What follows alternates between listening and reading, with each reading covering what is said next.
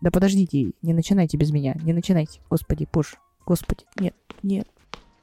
Сейчас подождем, пока она придет, может, наконец порядок наведет. Да тут я уже. Че у вас, где команда? На ретро только мы пришли, остальные отказались. Да, блядь, что за хуйня? В прошлый раз же договорились, опять 25. Ну что за хуйня? Чего сразу хуйня? Вон наш дизайнер сегодня хотел свою фигму расчехлить, показать дизайн-систему. Может, мы того-этого расходимся?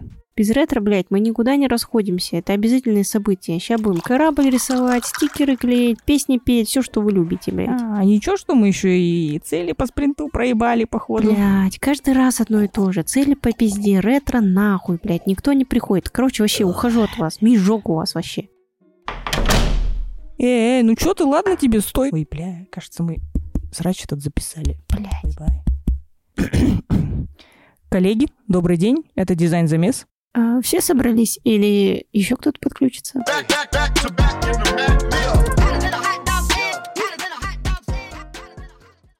Всем привет! Сегодня у нас будет очень интересная тема, вопрос, наверное, которых многих интересует. Если со скрамом, agile более-менее так понятно, то с канбаном очень много вопросов, и мы пригласили Абулая, который, я думаю, ответит на все эти вопросы, поможет нам разобраться. Абулай, привет, расскажи о себе.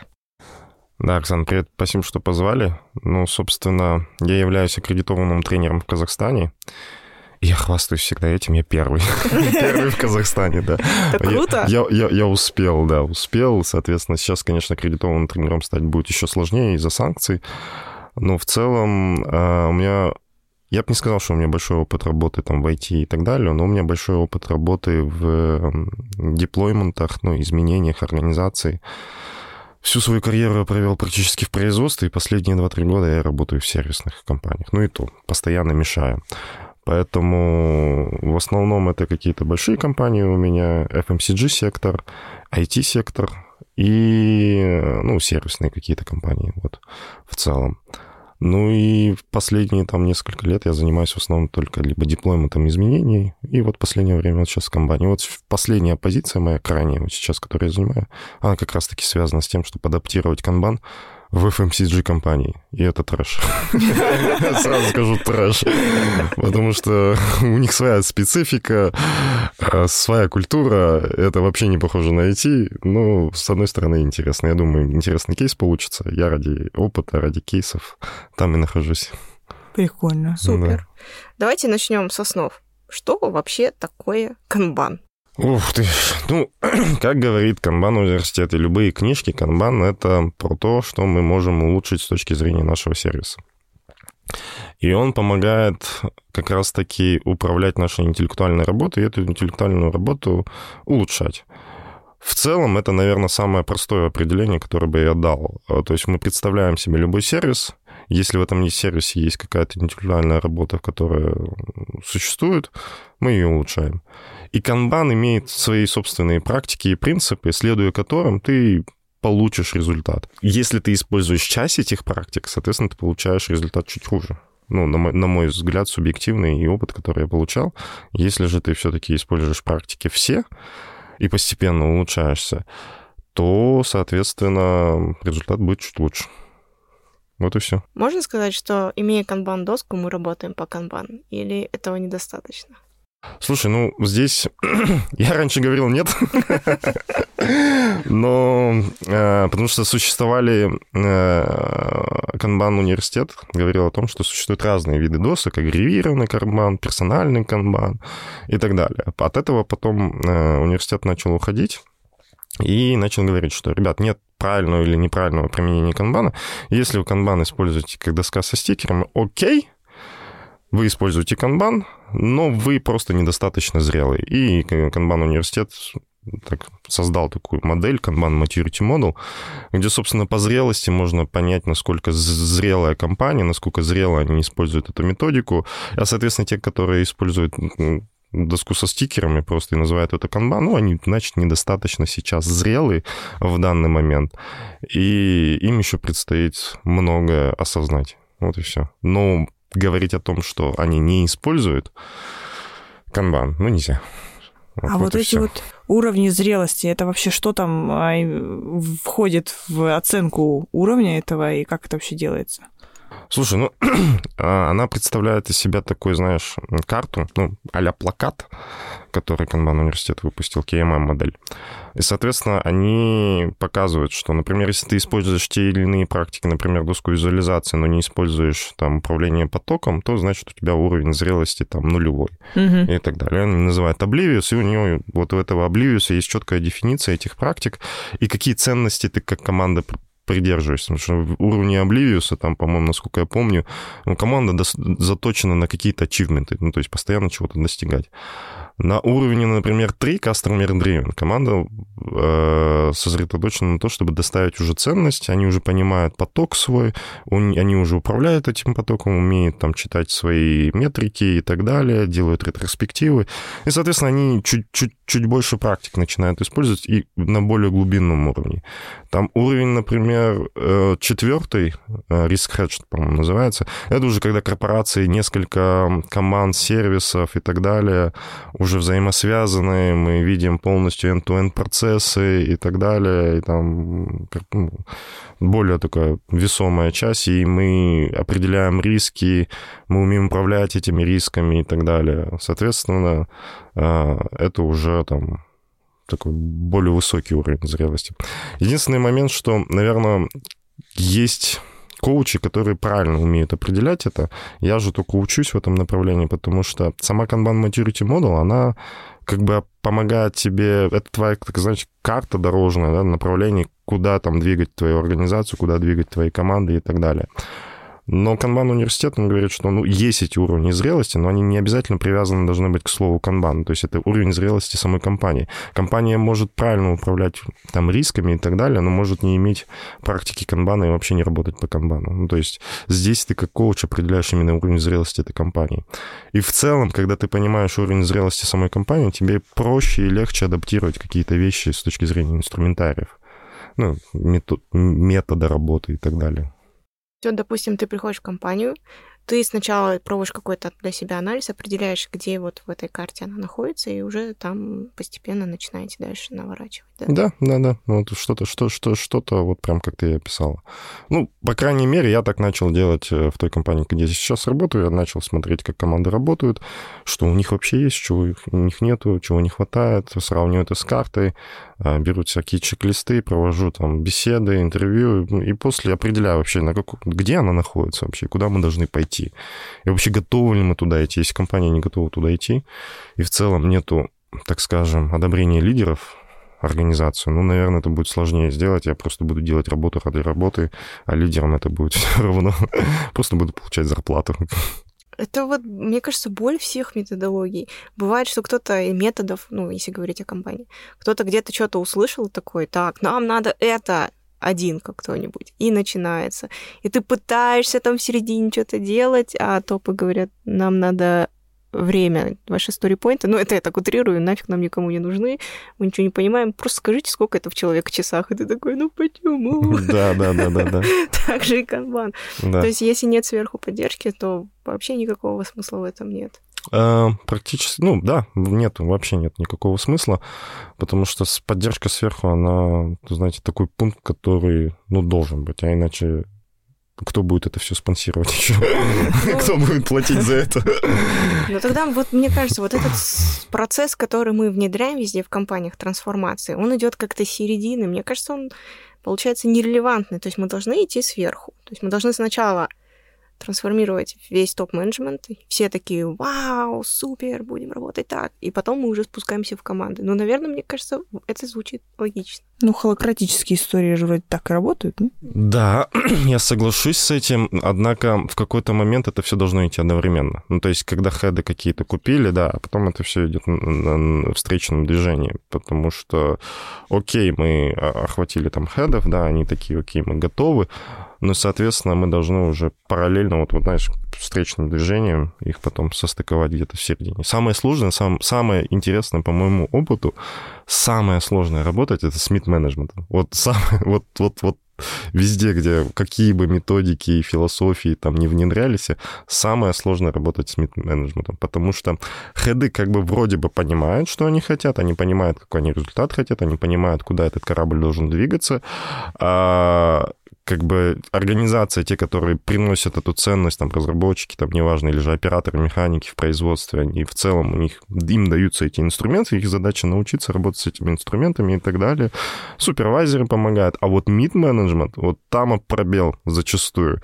Там не всегда понятно, что они должны делать. У них там организация начинает меняться, потому что не всегда понятно, а нужен ли теперь менеджер на, на, на этом уровне и так далее. А если нужен, то какие инструменты он должен применять, а как ему вести себя. И вот зачастую во многих методиках иногда бывает ну, там пробелы. Вот с мид-менеджментом всегда. И у них больше всего, кстати, сопротивление. Ну, по моему опыту, где я все-таки работал, вот у mid-менеджмента больше всего сопротивления было. И вот ты в основном потом ходишь и пытаешься привнести им ценность того, что теперь творится. Я думаю, сижу, вот ты сказал про вот этот Kanban Maturity Model, и я думаю, у меня, вот как у Head of UX, меня каждый раз тоже нанимают за трансформацией, вот за вот этими всеми плюшками. Я, у меня тоже есть модель зрелости организации с точки зрения дизайна, ну, то есть призма чуть-чуть другая. Mm-hmm. И я вот теперь думаю, окей, каждый специалист, типа такого, как я, такой, как ты, там, Оксана, все с разных методологий приходят и начинают скорить компанию на уровень зрелости. А как нам вот это все поженить? Вот мне вот сейчас вот об этом больше всего думаю. А, слушайте, ну, никто же не отменяет здравый смысл, ну, мне кажется. Просто я понимаю, что у Agile есть там свои, как бы, методики, наверное, как делать эту зрелость. Я как бы не специалист в этом, я больше... Я больше по канбану, больше по lean manufacturing. Но в целом, в целом мы включаем здравый смысл, садимся, обсуждаем, приходим к чему-то одному. Мне кажется, это так работает. По-другому не работает. Договариваемся просто об этом. Просто смотрите, то, что написано как бы канбан университетом, это не означает, что мы стрикли должны этому следовать. А, мы можем взять часть, пробовать это, дальше улучшаться с точки зрения того, что брать потом еще что-то. Потому что все проглотить мы целого слона не сможем. Мы, мы его будем кушать как бы по, по кусочкам так.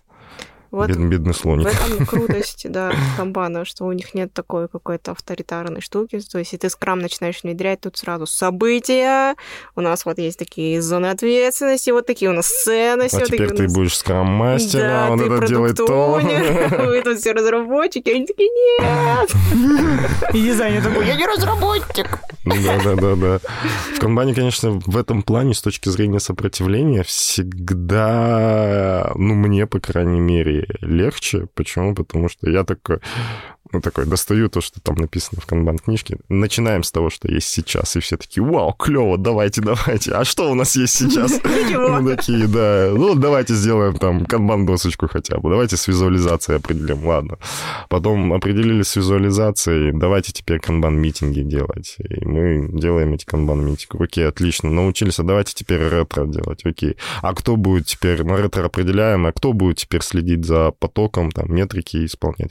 И все такие, ну, ну, давайте я попробую. Ну и все. И эти роли возникают. Это вот естественным путем ты как бы потихоньку-потихоньку э, команды к этому подводишь. Меня часто ругают за то, что я немного мягок в этом плане. А, потому что некоторые коучи, они прям жестко какие-то там месседжи дают. Но я такой, какой есть, как коуч, да, но мне это помогает и с командами работать, потому что зачастую некоторые изменения сильно вот люди сопротивляются.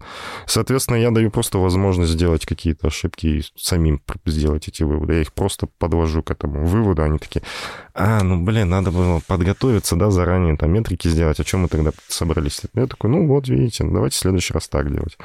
Потому что когда ты прям навязываешь, это, конечно, сложнее. Вот классно, когда люди сами делают какие-то инсайты. Мне, мне чем и нравятся вообще тренинги канбана, что в целом ты как бы, ты как тренер там просто фасилитируешь все это дело, ну, все, все тренинги, ну, по крайней мере, Kanban System Design, ТКП, Team Kanban Practitioner, они построены на, на симуляции, и ты, короче, пер... там задача тренера первые 40 минут просто познакомить людей, там сказать, что такое канбан, и дать эту симуляцию. Все.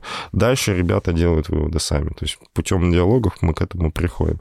И в итоге ты просто делаешь итог, и отлично, и, и все довольны. И поигрались, и симуляцию сделали, и сами к чему-то пришли, и, и, и, и клево. Вот как Вот, знаете, вот э, я всегда сравниваю команды с детьми. То есть это дети Ага. капризные, которые тебе нужно воспитывать. И вот канбан и команда или организация это вот как такой добрый врач, который за, за спиной прячет уколы, говорит, я просто посмотрю. Да-да-да-да-да, вот что-то есть в этом, да-да-да. И он тебе доверяет, и ты потом херак ему, вип-лимиты, Да-да-да-да-да-да. Такие, все.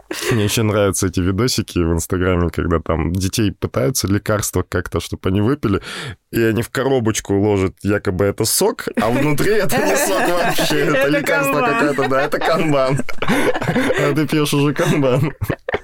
Хорошо, почему канбан не относится к agile? Я когда была у тебя на тренинге, ты сказала мне просто вот так вот, что? Почему? Ну давай разберем, просто разберем, что вообще, из чего состоит наш agile, какие, что, что там в манифесте. Люди коммуникация важнее, чем процессы, насколько я, я помню. Окей, ну смотри, там в общем как, в одном из пунктов. Канбане это практически равно. И Мгм. даже, на- наверное, ну то есть, как, как происходит? Ну, насколько я понимаю Agile манифест, с точки зрения того, чтобы дать быстрее тот или иной инкремент, продукт и так далее, важнее то, как ты договорился с заказчиком, а не сам документ, не сам договор. Да. А важнее то, как ты пришел к этому результату, а не каким способом ты пришел к этому результату, да, не, какими процессами и так далее. Ну, все-таки ты пришел к этому результату. Здесь канбане чуть-чуть идет немного по-другому, потому что в а, мы основная философия берется как раз-таки из бережливого производства, из лины, где мы смотрим на процессы практически под лупой и пытаемся найти нестыковки в процессах. То есть если мы что-то сделали не так, то в этом не люди виноваты в первую очередь, а значит что-то с нашими процессами не так. И мы начинаем эти процессы изучать под лупой и так далее. И не всегда даже а, ну, люди важны, но процессы не менее важны. Я бы хотел так сказать, потому что Мгм. эти- вещи, они практически равны между собой. Ну и второй момент.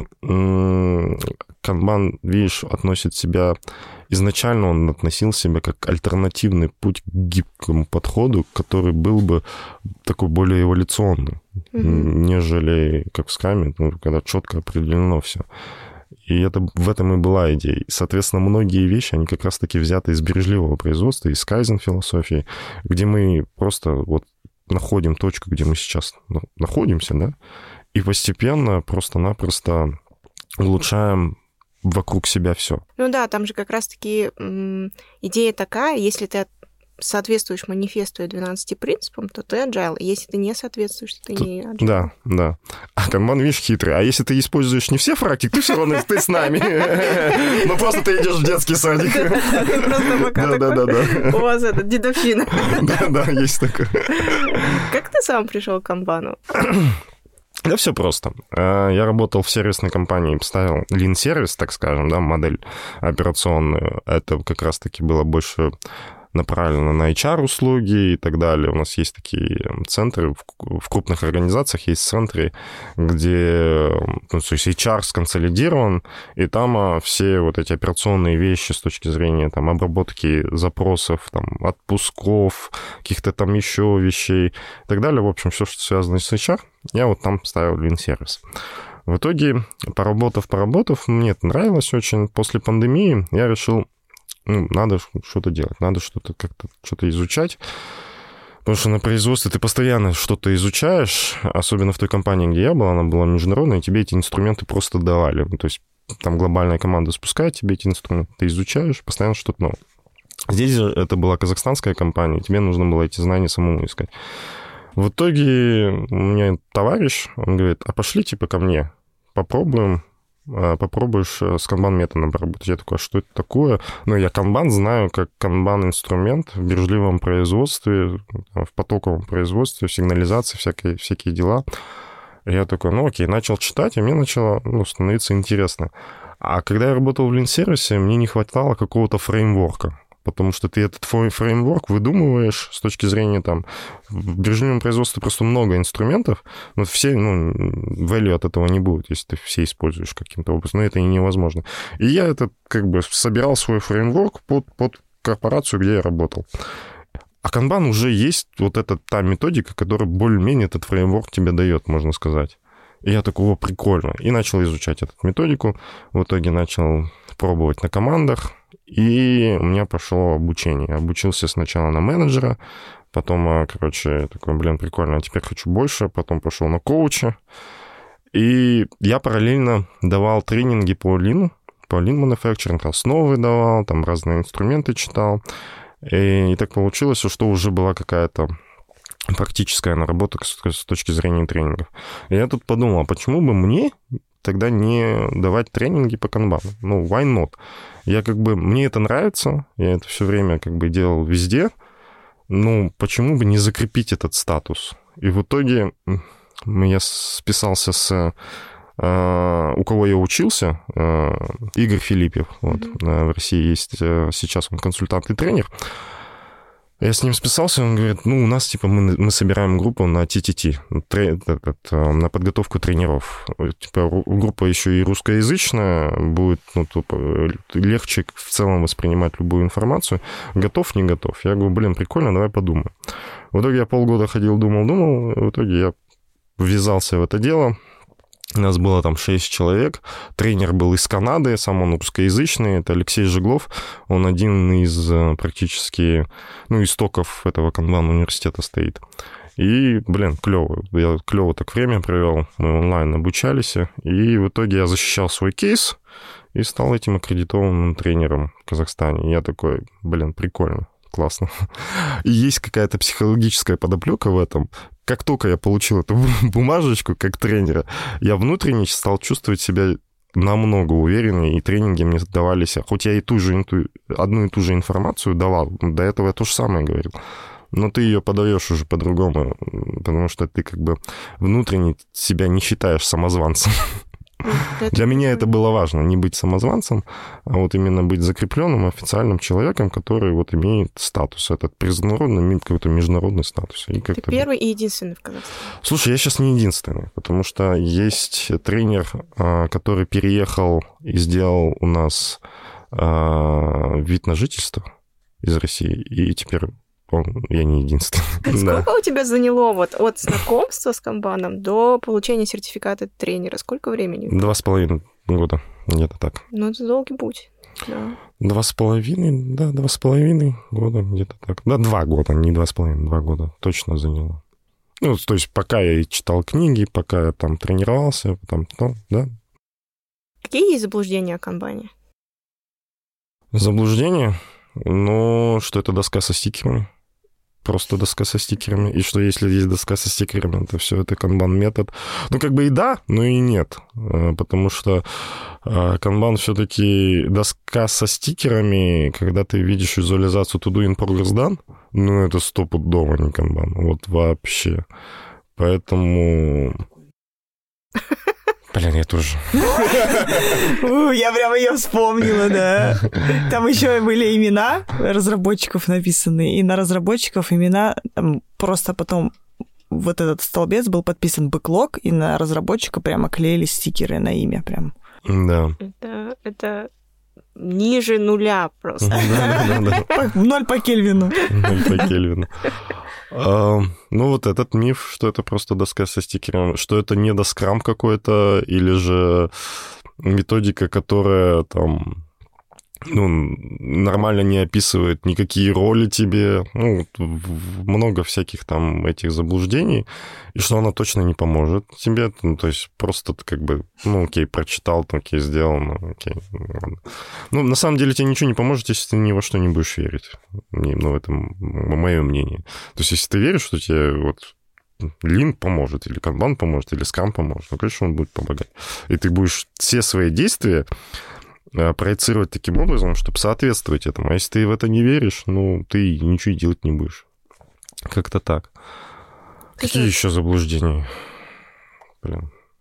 Давай, если вспомню, еще скажу. У меня вот такой вопрос возник. Ты вот когда, допустим, приходишь в организацию, и э, всегда ли ты понимаешь, что здесь вот канбан подойдет хорошо? Бывало ли такое, что ты приходишь и понимаешь, что Камбан здесь не очень-то. Надо, наверное, какой-то другой подход. Или вот они работали по ватерфолу, ну и дальше работают, все нормально будет.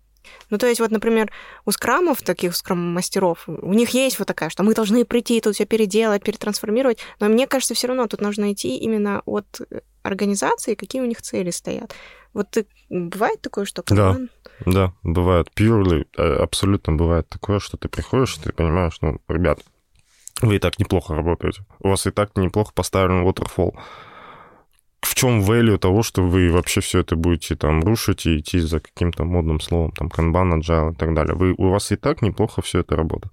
Второй момент, э, иногда, ну, был случай в FMCG, там как раз где я работал, попытки работать с канбан-доской по канбану, с agile, с итерациями, какая-то смесь была в инженерном отделе.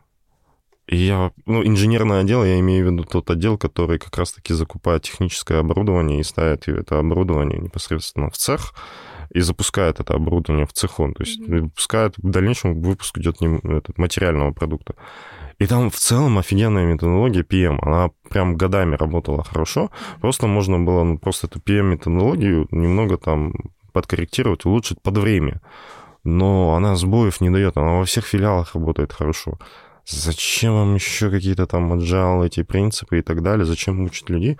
Если в целом процесс, когда там от нуля, от стейт, гейта нуля, да, и до завершения эксплуатации оборудования, он работает хорошо.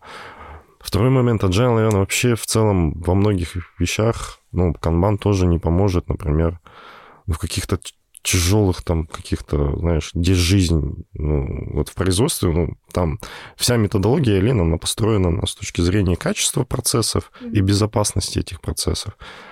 Ну, насколько канбан нам что-то поможет сделать? Там линейные продукты пускаются. Есть компании, которые сервисно работают по PM, очень хорошие. Зачем вам это рушить? Я ну, не всегда понимаю. Но как бы в целом можно, конечно, пойти в эту историю как эксперимент пожалуйста. Но не всегда за этим value какой-то. Есть э, сервисы, которым вообще, в принципе, ни agile, ни kanban не нужен. Нужно просто правильно поставить процессы. Это там колл-центр тот же. Ну, они делают однородные вещи. Им ну, зачем что-то? Они ничего не, не создают. В целом, канбан тоже не поможет. Ну, что они будут постоянно каждый запрос эти стикеры клеить? Я вот не, не понимаю. На решение запроса уйдет намного меньше времени, пока они тикет заведут, если ну, система не заведет, и пока они этот тикет протащат. Ну, там другие принципы работают. Поэтому, конечно, ну, то есть канбан нужен не везде, это не лекарство какое-то. Это способ управления твоей работой, и не всегда этот способ подойдет именно тебе. Ну, то есть это надо понимать. У нас, да, у нас вот, наверное, мы пока вообще в целом, Казахстан, может быть, даже и СНГ не очень развит в этом плане. То есть они слышат какое-то модное слово и пытаются... Пока нет у нас такого подхода, что мы сначала диагностируем, а потом что-то применяем у нас сразу. SEO вышел, сказал, нам нужно QBR. И они все, QBR, что это? Как это делать? Непонятно. И вот они все как эти с QBR носятся, как ежики эти кактусы едят, плачут. Ну, QBR у нас есть. Все да. хорошо. Да. Не, ну, это же процесс как бы такой. Мы же только идем к этому, развиваемся. Но в тем, тем не менее, даже в таких, в, так, в, в таких как бы этих кейсах есть успешные кейсы, где вот действительно все проходит ну, правильно. Я, я сам ну, видел, по крайней мере, видел со стороны, одна казахстанская небольшая компания, они реально подошли с умом ко всему этому делу. Мой товарищ, он как бы наблюдал за этим, помогал это все делать. Ну, есть такие кейсы. Но, к сожалению, а это, не знаю, мне кажется, это боль корпораций больших. Да, да. Больших корпораций это прям... Мне, мне всегда казалось, что вот в большой корпорации есть условно какой-нибудь скрам. Ну, такой, не, не очень. И, Почему и, ты смотришь на меня? Не очень скрам. Я тебя вижу. Вот. А, да я не про тебя, я вообще в целом. Вот, допустим, не, не очень скрам, и такие говорят, ой, нам что-то скучно делать все по скраму. Ой, давайте канбан попробуем на какой-нибудь команде раскатать. Ой, как весело! И я вот смотрю на это, думаю, боже мой, бедные люди, которые работают вот в разных командах. Как все это потом... А мне, как э, допустим, дизайн стейкхолдеру в этой всей истории вообще непонятно, что делать.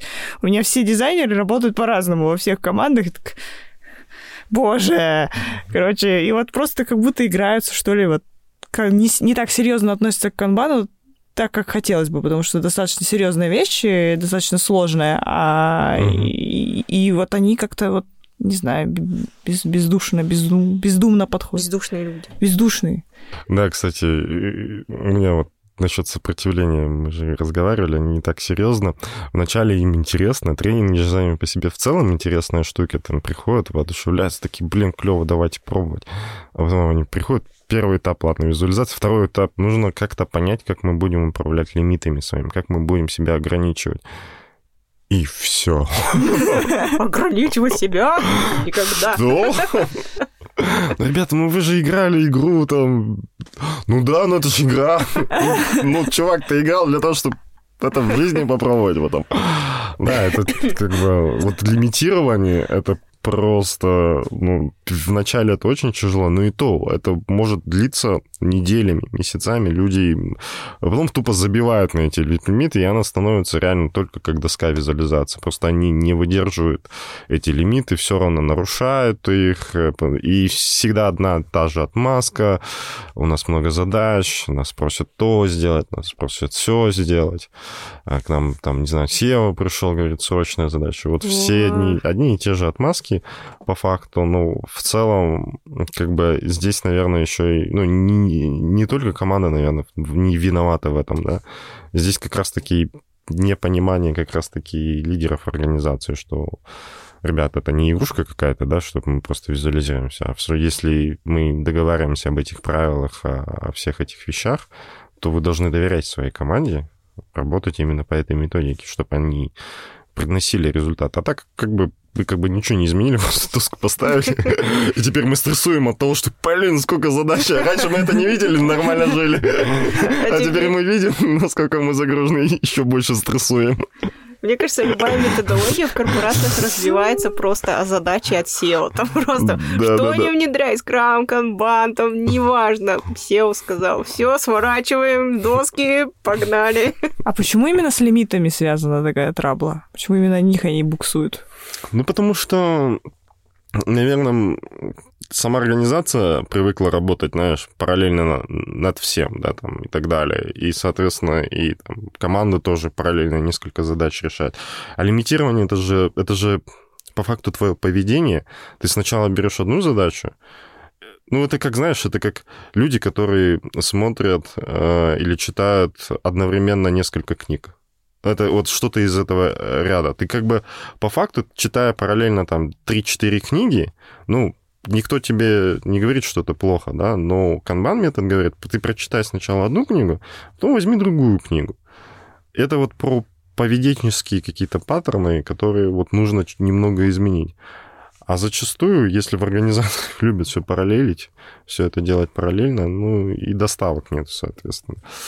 Ну, как-то так, наверное. Это больше про поведение, это про то, какую культуру... Вообще очень сильно многое, что связано, наверное, с самой культурой, когда люди так поступают, с культурой самих лидеров, с культурой самой компании, с ценностями самой этой компании. Поэтому ты, когда видишь, что там такая культура в организации, ну, были кейсы, ты такой приходишь, ребята, вам не скам, не agile, не, ну, вот не, не нужно вам это, вам нужно вот культуру немного изменить, вот нужно вот над, над этим сосредоточиться. Вот. Не будьте такими токсичными, пожалуйста. Хватит микроменеджить все подряд. Вот, может, вы с этого начнете. Потом, ну, зачем вам доска какая-то? У вас в целом, как бы...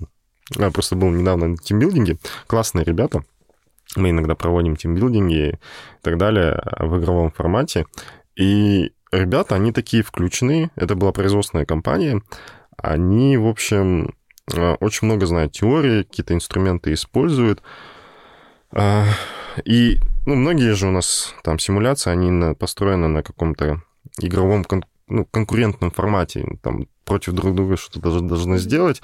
У кого больше очков, тот молодец. И в итоге, короче, команда побеждает одна, и раз игра там какая-то, и те такие, блин, а покажите, как вы это сделали. Не доверяют друг другу, вообще результатам не доверяют. И, и, и сами руководители, сам всем, а покажи, как ты это сделал. Ну-ка, покажи.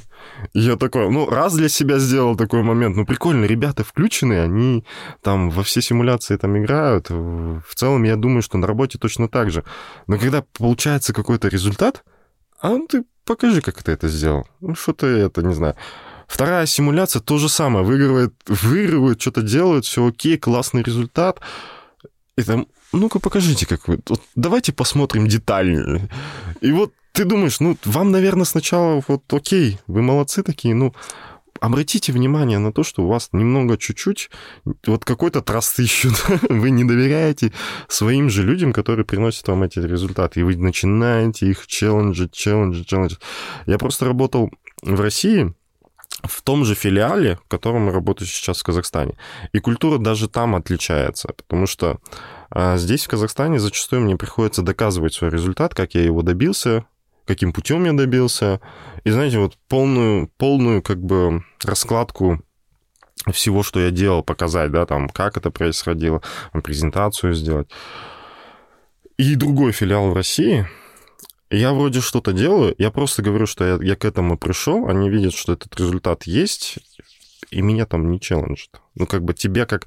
Они, у них как? У них такая установка была. Если мы тебя взяли на эту позицию, мы тебе, значит, доверяем, все. И значит, все, что ты говоришь, оно ну, вызывает доверие у нас, потому что мы тебя взяли как эксперта в этом деле. И все, и тебя не челленджат, твоему слову доверяют. И это настолько облегчает работу, потому что тебе не надо постоянно доказывать свой результат. И у нас же в Казахстане мы постоянно должны доказывать, как мы пришли к этому результату. Почему-то у нас вот здесь чуть-чуть во многих корпорациях не хватает вот этого доверия, что ли, и так далее. Доверие твоему же специалисту, которого ты по факту нанял здесь. Ну, я не знаю, может, это какая-то комплексная проблема.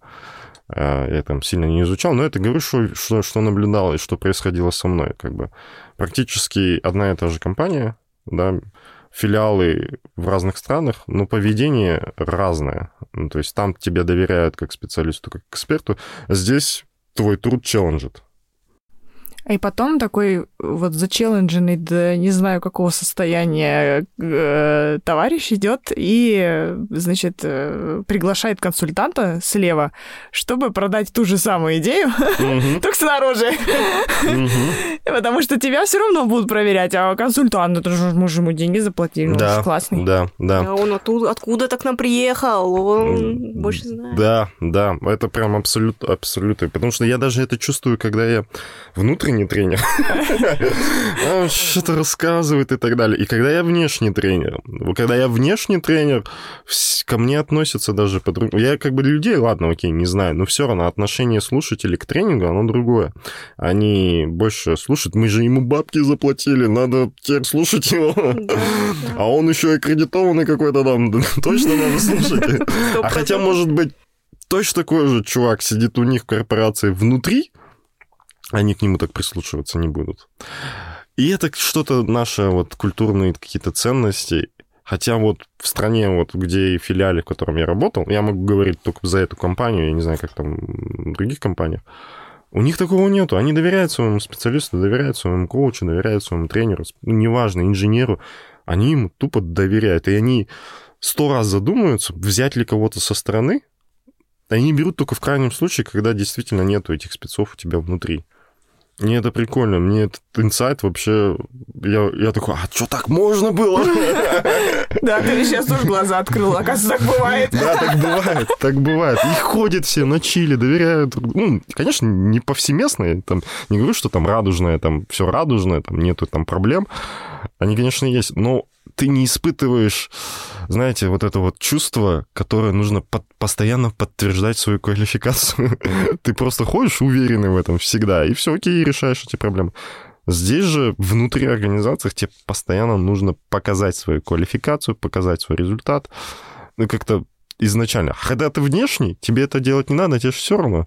Ну и, соответственно, ну как бы тебе... А, и, и, и вот тебе прислушиваются, и ты такой, блин, что-то что не то. Поэтому у нас как бы сильно развит, мне кажется, консалтинговый mm-hmm. рынок, прям капец как развит. В какой компании я не работал, всегда есть какой-нибудь внешний консультант. Их еще там два или три, все с разных сторон. IBM, там, Max, Max Web, кто еще у нас там есть? Еще там все там что-то Еще из нам... большой четверки там и BCG, и PwC, и McKinsey с какого-то лева, там право. Да-да-да, еще там, там, там, там свои там фреймворки, трайбы, там что-нибудь еще. Да, да, да, да. А хотя так, по сути, ну, если сделать шаг в сторону и посмотреть на всех консультантов внешних и так далее, и внутренних, ну, там сильного отличия, наверное, mm-hmm. прям огромного не будет так, чтобы там не занравить это каким-то образом самому. Не знаю, ну, на мой субъективный взгляд. Я ни, ни в коем случае не хочу принижать труд консультантов, но это, это что-то культурное наше,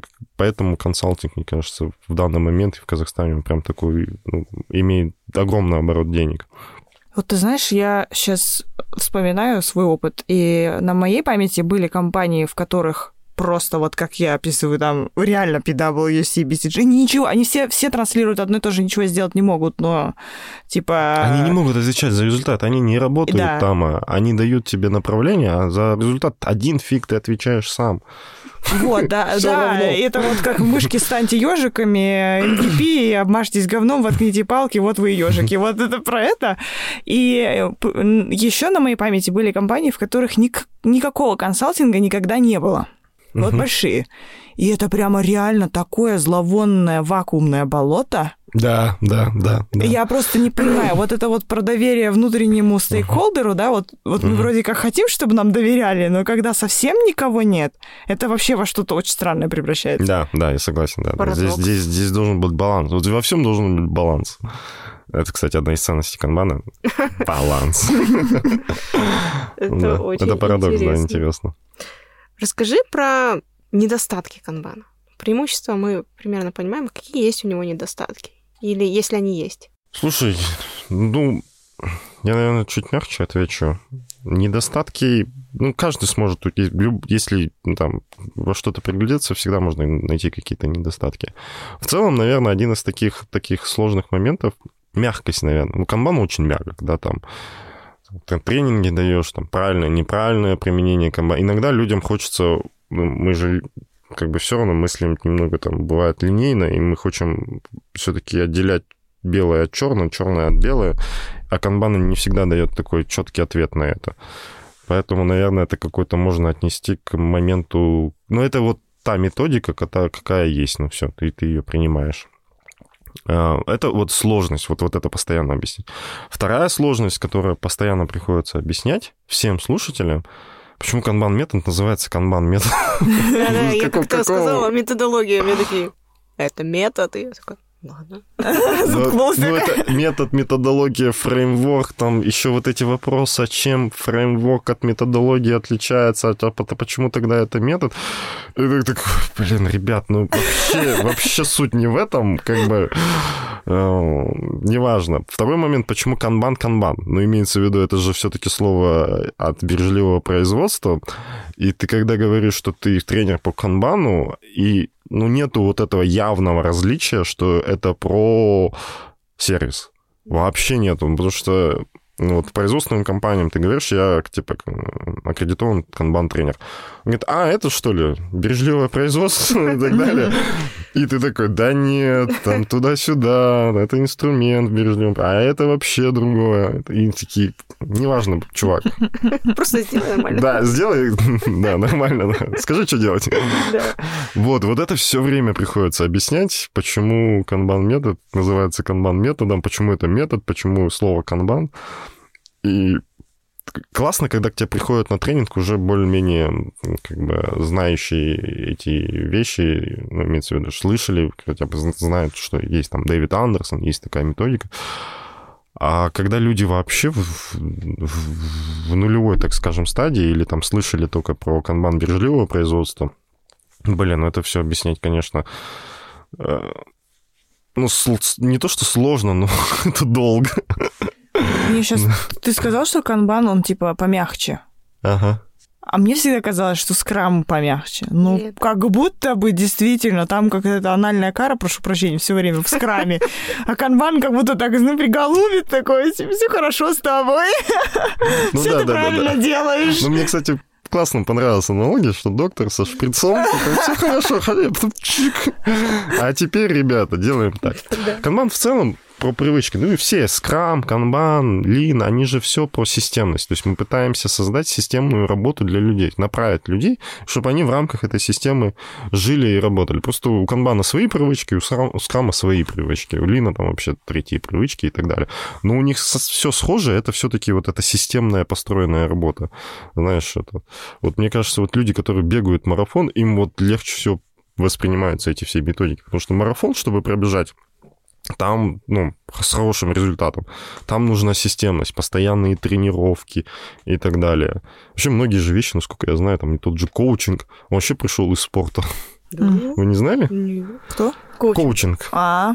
Ну, то есть всегда, ну, насколько я знаю, насколько я помню, сам вот этот бизнес-коучинг, он то ли из тенниса пришел, то ли из какого-то спорта пришел. То есть человек, он просто адаптировал коучинг э, этих, как его, Чистов. игроков, да, любых, э, адаптировал под бизнес. И в английском же слове же они же, они же не называются тренерами. Они же все коучи. Ну, там, если посмотреть, там, не знаю, футбольный матч. Коуч такой-то или теннисный матч, там, коуч там, этого теннисиста. И многие вещи вот из этой системности и пришли к некоторые вещи в бизнес даже. Это очень прикольно, на самом деле. Я тоже никогда не знал, что... Ну, надо, кстати, проверить. Ребят, проверьте, это не факт. У меня просто есть такая привычка, я могу что-нибудь сказать, а потом такой, блин, а это было точно? Здесь я не уверен. Вот с комбаном все уверен, а вот с этим не уверен. Но, но есть такое, что вот в спорте точно нужна вот эта системность. И мы тоже пытаемся создать эту системность, потому что для меня, например, канбан или лин это, или тот же скрам, это, знаешь, это как я решил э, жить, э, ну, здоровый образ жизни вести. Вот все, я решил вести здоровый образ жизни. И ты начинаешь системно многие вещи выполнять. А что получается в корпорациях? Они такие, мы решили вести здоровый образ жизни, а держат только диету. Диету поддержали, все. Что-то не работает. Что-то не работает, да. сорвались. Да, а там, там это же... Зажор опять. Да, да, да, да, зажор опять. Компульсивное переедание. Да. С крабом. Да, да, да. Да, это как бы... Ну, как бы диета не здоровый образ жизни. Здоровый образ жизни — это твое питание, это твои, твои занятия, это сколько ты там ходишь и так далее. Это твой майнд, да? Это комплекс целый. Вот, как, как-то так. А, а мы держим только диету, и то, фу, блин, а можно что-нибудь вкуснее покушать? Да, это гречка уже. Да, да, да, да. А мне вот интересно, а вот у тебя такой опыт обширный, есть компании, которые там производственные, IT, ты сказал. А в чем разница вот работы в них и вот разница в применении этого ну, канбана самого и любой другой вот методологии? Ну, давай так. ну, у меня ну, производство IT, они культурно все равно немного разные, потому что FMCG, да, еще. А, но на продакшене, ну, то есть ты, ты выпускаешь какой-то понятный тебе продукт всегда. Ты всегда видишь результат своей работы. Вообще, в целом, на производстве, что бы ты ни сделал, там, с точки зрения там, каких-то инициатив, а, пусть, может быть, даже не моментально, но через какое-то время ты этот результат работает можешь пощупать прям руками. Прям вот, вот, вот, вот так вот. Практически любое твое действие можно пощупать руками. А в IT-сфере, в сфере услуг не всегда так. Ну, как бы... Э, мне иногда вообще, когда... Я же вообще не с IT-сферы, когда захожу там на какие-то митинги, и там люди начинают IT-языком разговаривать. Я такой, блин, а что в конце будут ребята вообще? Что мы получим вообще в конце? Когда мы это получим? Не всегда это понятно. Ну, по крайней мере, для меня, как для стороннего человека, который никогда в этом не варился. Мне, конечно, всегда было комфортнее в производстве. Я всегда понимал, что будет в конечном результате. Ну, то есть мне даже четкие ответы иногда дают, потому что мы, если мы вот так сделаем, то у нас вот там пачка, она будет более ровная, и ты сможешь увидеть эту разницу там в микронах или там миллиметрах и так далее. Окей, когда? Завтра. Потому что там чуть-чуть настройку оборудования поменял все, ты уже результат видишь. Ты уже видишь практически его моментально. Здесь не так. Здесь ты результат можешь увидеть не сразу, Померить труд тоже сложно. Сложно. Ну, это же вообще больно, мне кажется, да? Да, Мгм. эффективность команды, что это, как это замерять, никто Сколько не раз знает. мы за этот сезон повторили про ROI а, твоей компании, и как померить э, выработку agile коуча или скам-мастера? Никак. Никак. Да, да, вот, вот сложно. Ну, на производстве это всегда понятно. Ну, то есть ты что-то делаешь, ты либо меньше производишь, либо качество дефектов становится больше и так далее. Ну, то есть у тебя четкие метрики всегда эти есть. В этом, наверное, такое ну, большое отличие. Ну и культурно, конечно, люди по-другому мыслят, по-разному. Даже вот мы, если я вот у нас была в предыдущей организации, в которой я работала, корпорации, у нас были метрики, которыми мы обвешивались, но это все равно было читерство, потому что мы эти метрики могли подэтовать под себя. Да, да, А да. здесь, когда у тебя есть производство, ну ты не можешь сказать, ну это же нормальная пачка, а там половина разэтована. Да, это, да, да, да, ну, да. Или ты не можешь сказать, ну, чуваки, мы выпустили 500 тысяч, а на самом деле миллион. Ну, это, невозможно. Блин, 500 тысяч ты эти увидишь прям глазами. Это все будет видно. Как- Как-то так.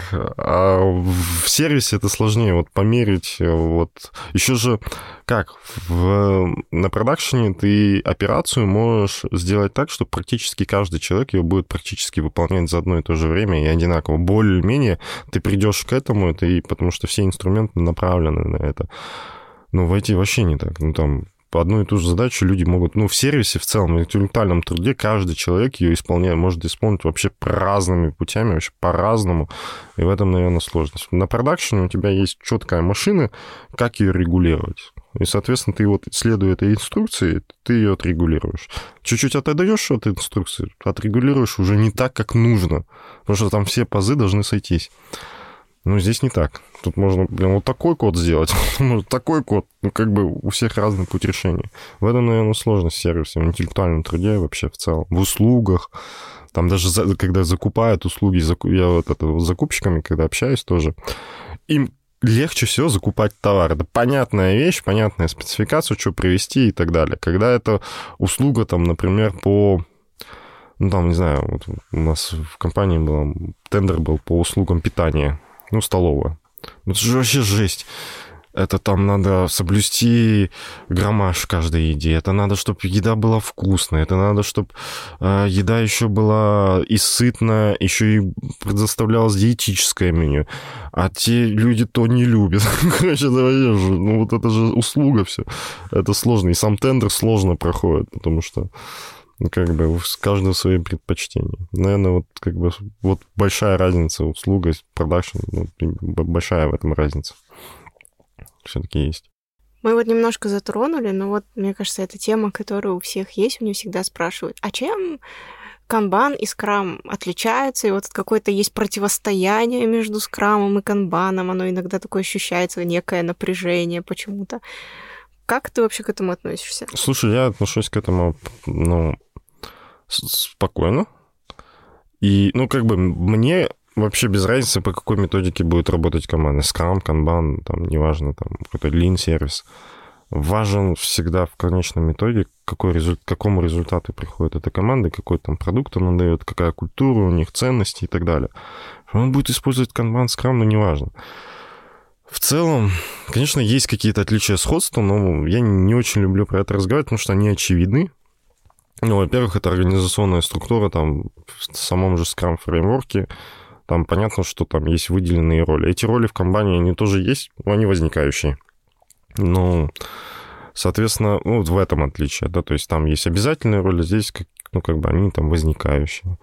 Второй момент — это вот отличие, которое мы говорили про agile недавно с вами, да, что мы очень больше, очень, много смотрим на процессы, как поток идет, через какие этапы, какие ботлнеки. А, В этом точно есть отличие.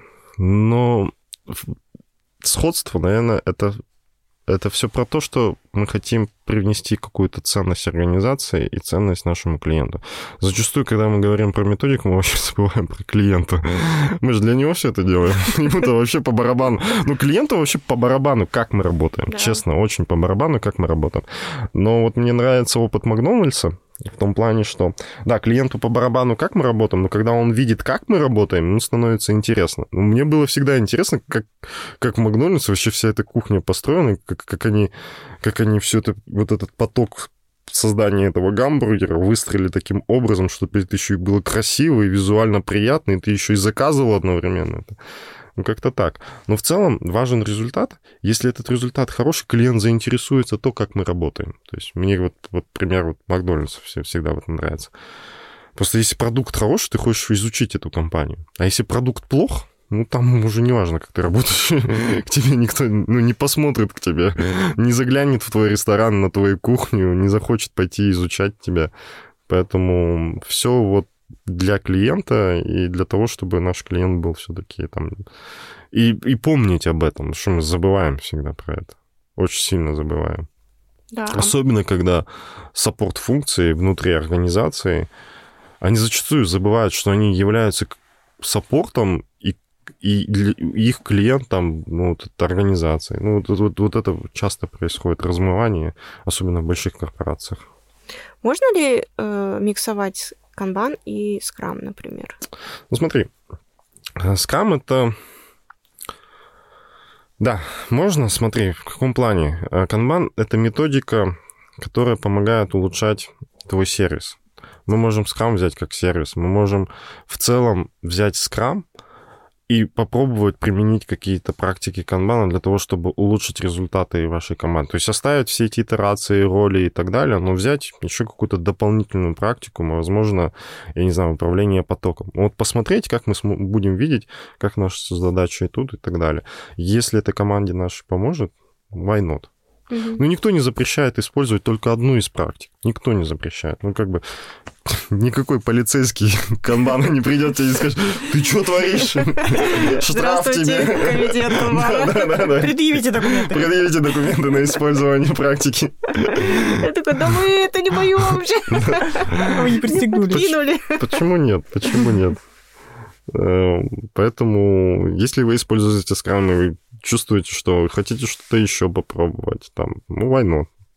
Пробуйте, Конечно, делайте. Главное, чтобы это принесло value какой-то для вас и для ваших клиентов. Вот смотри, когда проект только запускается, вот у тебя, ты сказал, есть какая-то дорожная карта, по которой ты можешь э, определять. Когда проект только начал работать, можно ли в этот момент внедрять канбан?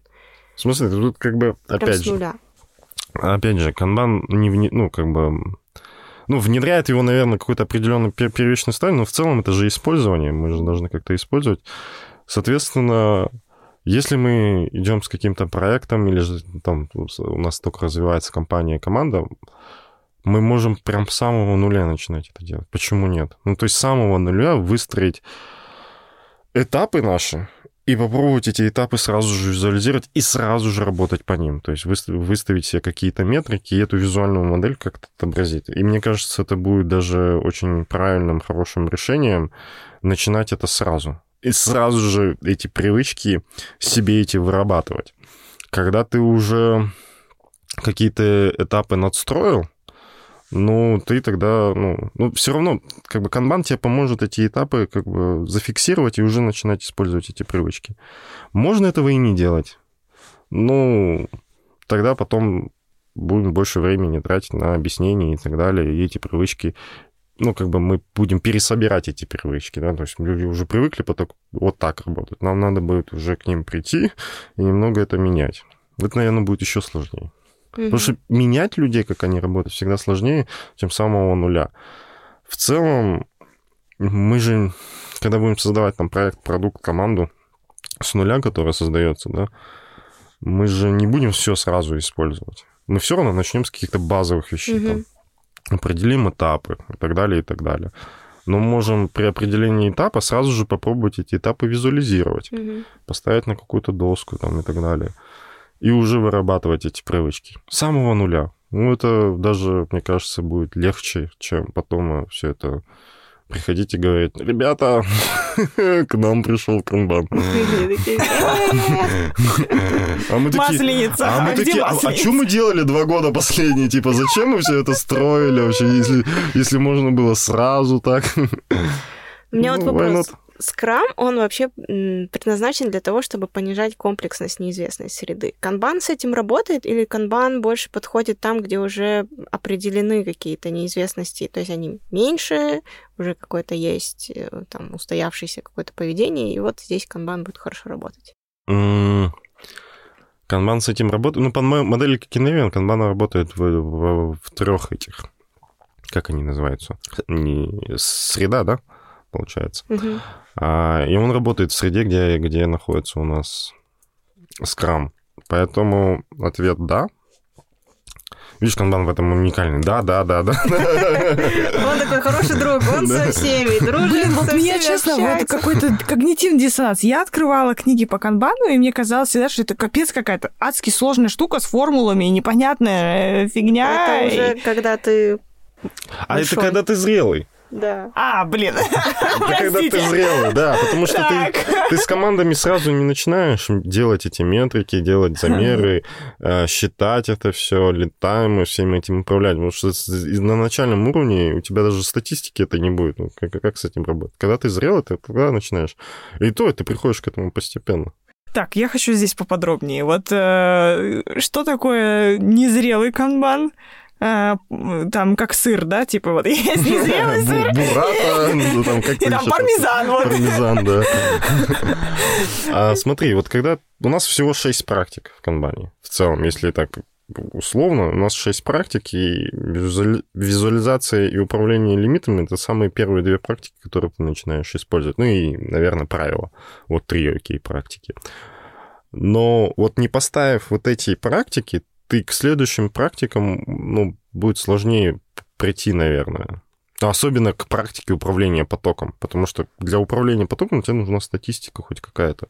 Ты должен уже ее наработать. А это значит, что твоя команда уже должна зрело подходить к каждому, каждой, каждой задачке, каждому вип-лимиту и так далее. Ну, то есть это приходит постепенно.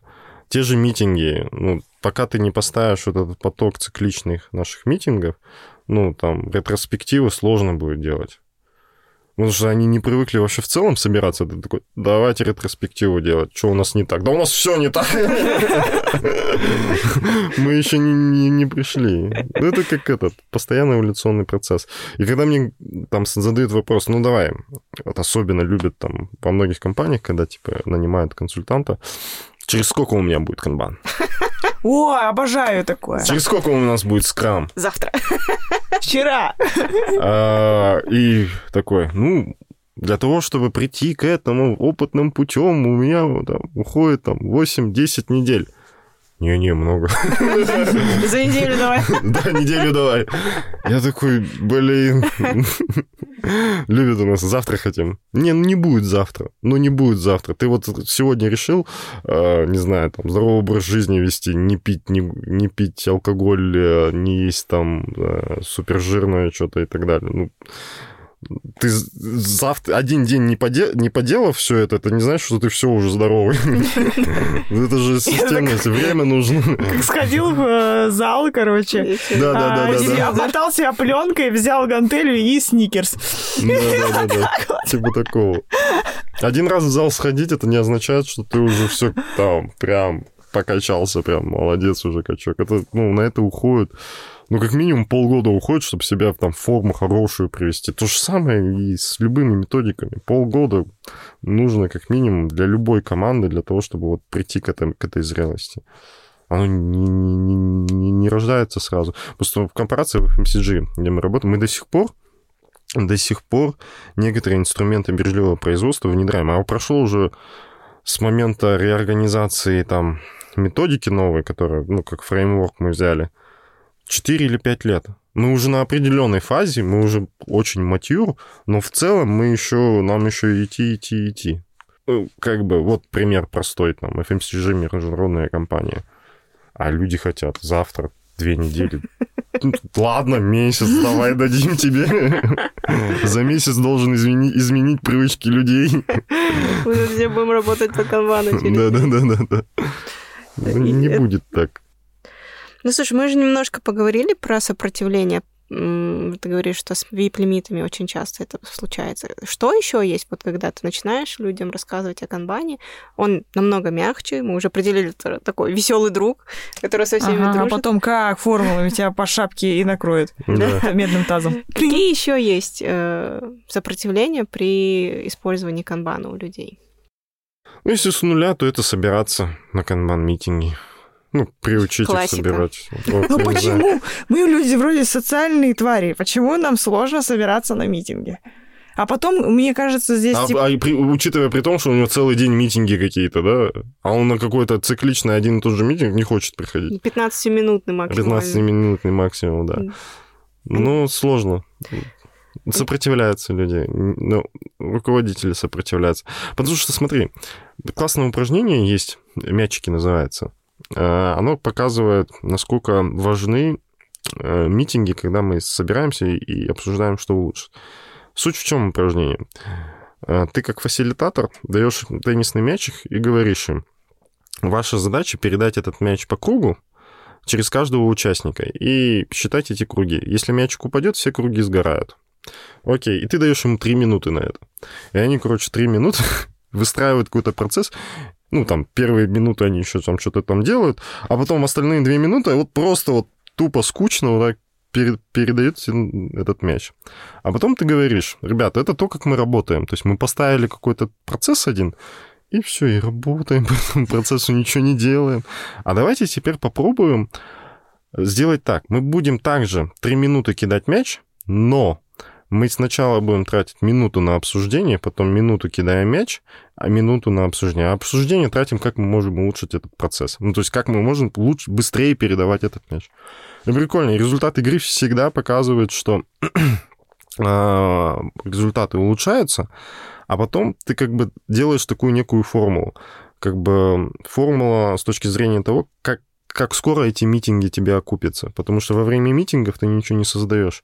Ну, и вот во время дейли скрама, во время канбан-митинга людям кажется, что мы ничего не создаем. Вот вообще. Но это действительно так. Э, С точки зрения бережливого производства, это вообще полный waste. А, По-моему, первого или второго уровня, неважно, но это waste. Но здесь важна в том, что ты как бы не ты инвестируешь в этот момент. То есть вся команда инвестирует в то, чтобы понять, что делать дальше. И результат игры всегда показывает, что за 2-3 там, итерации ты эти инвестиции окупаешь. А что такое 2-3 дня? То есть каждые 2-3 дня ты все эти митинги просто окупаешь потом результатами своими. И тогда приходит какой-то, наверное, у людей инсайт, что вот, оказывается, важно.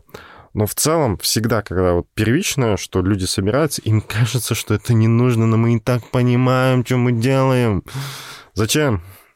Ну, на самом деле нужно воспринимать это как инвестицию а, в то, что вся команда идет и правильно понимает, куда она идет. А если мы не будем собираться это делать хотя бы 15 минут, что 15 минут, господи, 15 минут, ребят, найдите. Всего лишь. Каждый день в одно и то же время. Всего лишь. Да, я Это сложно. Почему-то сложно дается. встречала, что иногда команды, некоторые люди в командах спирают на эти митинги то, что они не успевают, например, что-то завершить. Вот бесконечные эти ваши обзоры, планирование, ретро. Из-за этого я не закрыл задачу, например, там, то, что я обещал. И когда ты начинаешь ему вытаскивать, так, ретро 15 минут, что ты за... Ой, это там, дейлик 15 минут. Что ты за 15 минут можешь сделать? Он такой... «Эх, Ну вот, ты такой, хорошо, ретро мы пол- там полтора-два часа проводим. У тебя было 8 дней в спринте, полтора часа из этих 8 дней не дали тебе завершить задачу, и вот они начинают такие, ну блин. Это как приучить себя медитации делать, Да. мне кажется. Да. Это же так же тяжело. Но мне кажется, там дальше развивается. Вот они, когда привыкают, вот я что видела, Да, они потом привыкают к этому. они, да. начи- они привыкают, потом какое-то плато, а потом все начинается страшно просто. Они начинают делать встречу ради встречи, ради встречи, ради встречи, и вот там начинается вот этот вот, вот эта пизделка-свистелка, когда они в итоге не успевают, потому что они разогнались общаться друг с другом наконец-то. И вот здесь вот э, пропадает э, время на реальную работу руками, вот то, что надо делать. Не, наоборот, встречала, что они вроде сначала сопротивляются, потом они соглашаются, и вот, вот это плато получается. А потом они начинают... э, Это вот как эволюция, когда ты начинаешь задаваться вопросом, а кто я, а зачем я, и вот они начинают, а зачем эта встреча, а кто я на этой встрече, и вот, этот процесс тоже происходит. То есть тут очень много разных вариантов развития, но встречи, да, это всегда больно почему-то. Больно, больно. Ну, ну я вот видел ну, вот на производстве есть тоже цикл встреч, и они называются... Тоже они, это взято как раз-таки практика с Agile, насколько я знаю. Тоже они встречаются 15 минут на производстве и по метрикам проходятся, быстренько и фоллоуапы какие-то делают. Тоже было большое сопротивление. А когда я уехал в Россию, в тот же филиал, там тоже такая же система полностью. И мне, как как новенькому, капец, как помогло быстро адаптироваться в компанию, понять, что происходит. Вот просто моментально. Вот буквально за две недели я сразу же начал понимать в целом всю кухню организации, все боли организации. И это оказывается ну, очень хороший value от этих всех, когда ты привыкаешь к этому. И в целом многие письма перестают писаться. Если это правильно работает, люди перестают кучу друг друга там писем, коммуникации вести, потому что они встречаются буквально на 15 минут, и там могут решить какие-то определенные вопросы, просто принять какое-то решение, а не писать это огромное письмо и так далее. Вот, вот это доверие, оно идет. Но к этому нужно прийти. Вот в начале это сложно. Хорошо, вип-лимиты, встречи, еще что-то. Обратной связи или что это? Канбан-доска? Петля обратной связи это вот как раз таки встречи. Да. Это встречи. Это встречи. А, это делики ты называется. Да. Простите, я тупой. Аналог, да. Слушай, ну каждая практика имеет какое-то сопротивление, давай так. Визуализация, ладно, она меньше всего, потому что всем интересно, как будет выглядеть их работа. VIP-лимиты чуть больше. А, правила.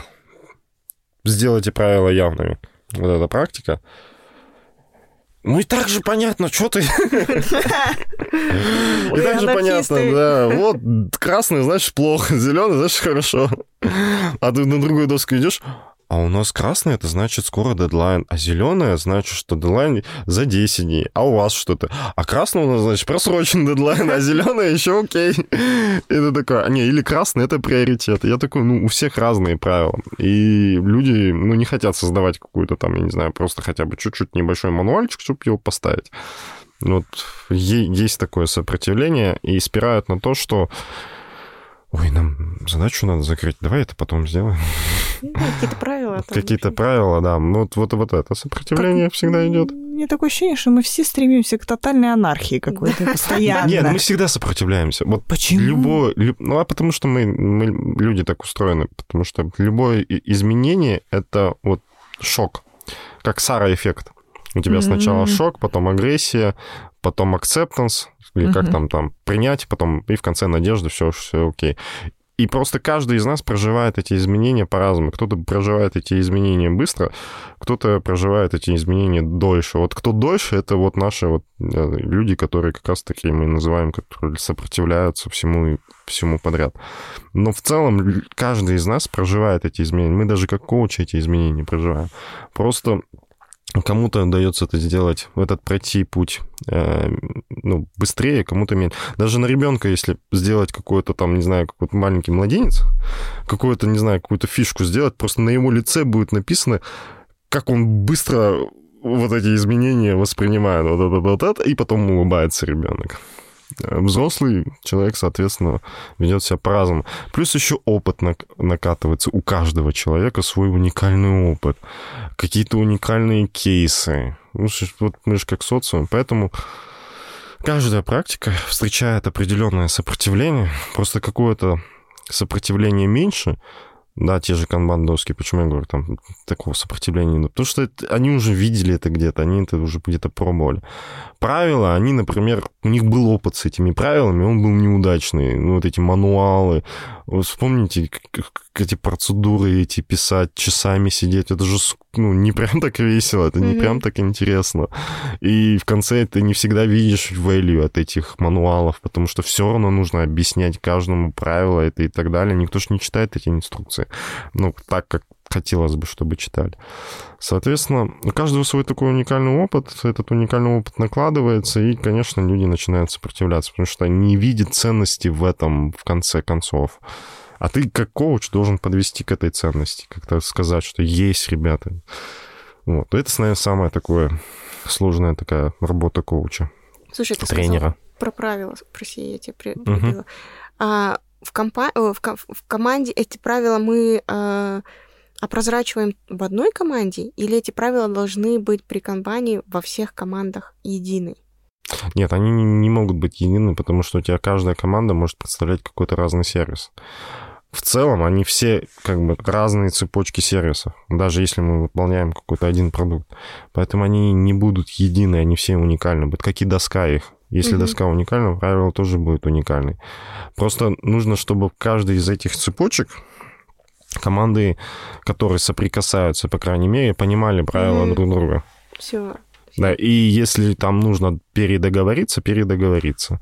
Mm-hmm. Соответственно, чтобы было, ну, как бы окей обо- обоим сторонам. Прикольно.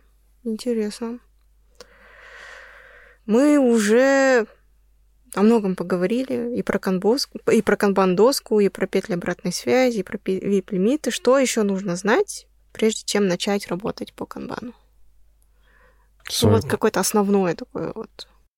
Ну, вообще, просто спросите своих людей, готовы ли они что-то менять в работе, и что они готовы, ребят, менять в своей работе. Ну, определить этот спектр, определить их настроение. А вот те пункты, которые ты назвала, это, ну, они супер достаточны для того, чтобы что-то начать уже делать. Потому что, ну, наша задача начать с чего-то, с, с того, что есть сейчас, да, ну, то есть начните с того, что есть сейчас. А что у нас есть сейчас? Вы должны понимать четко, что у вас есть сейчас. А, какие у вас процессы работают хорошо, какие работают не очень, может быть, какая у вас команда, какие скиллы обладает ваша команда. Если вот, вот эти вещи вы будете знать, а потом пойдете в погружение канбана и просто начнете с визуализации, и с VIP-лимитов, как ты сказал, это уже будет хороший шаг. Ну, то есть этого уже достаточно для того, чтобы начать работать. Просто нужно понимать вначале, договориться и объяснить людям, что, ребята, эта история не попробовать. Угу. Я ненавижу, когда говорят, давайте попробуем. Ну, зайдет, не зайдет, ну, всегда же наше решение можем отменить. Я, честно говоря, я, конечно, окей, чтобы пробовать там, да, блюда какие-то, там, я не знаю, там, в жизни там какие-то там, на машине новой, какой-то другой покататься. Но здесь мы говорим про организацию в целом, про, про людей. И пробовать ради того, чтобы потом сказать нет, ну, для людей это будет не самый хороший кейс. Они скажут, ну, блин, а зачем вообще мы это делали? Ну, зачем это пробовать? Ну, в целом, зачем? Если мы не готовы идти и не понимаем, нужно нам это или нет. Ну, мне кажется, ну, это я не люблю такой диалог, когда там, не знаю, SEO или руководитель говорят, ну, это же наше решение, давайте, если не, не, не, не взойдет, а, ну, и не пойдем с этим. Ну, блин, если у тебя такое отношение изначально не взойдет, не пойдем с этим, а оно не зайдет. Оно не зайдет, ну, как бы. Это мы не про какие-то простые вещи говорим, мы говорим про организацию твою и про твоих людей. Каждый воспринят это по-разному и кому-то это сразу зайдет, а что ты будешь делать с тем, кому это понравилось? Mm-hmm. И ты такой от меня, он привык уже так работать, ему капец это залетело. Ну, окей, остальные статистически 80% говорят, ну, по-старому было лучше. Они еще не пришли к этим изменениям, к этому паттерну, к этому поведению. И ты такой ради них отменяешь все. Не знаю. Такой себе. Э, да, такой себе. Если ты идешь на трансформацию, ну, нужно понимать, что, блин, чуваки, это будет больно, ну, и ты должен верить, что это поможет. А если ты изначально в это не веришь, то не иди туда. Ну, то есть работай по тем процессам, которые у тебя есть, как-то там улучшайся. Ну, не знаю. Ну, это мое мнение. Не знаю. Может, кто-то не согласится. Как бы как, как, как человек один, ну иди попробуй. Да. ну, попробуй сам тогда. Но не надо вовлекать тогда огромную организацию, там, плюс 100 человек в это. От этого потом люди начинают уходить уходить, потому что кому-то залетело.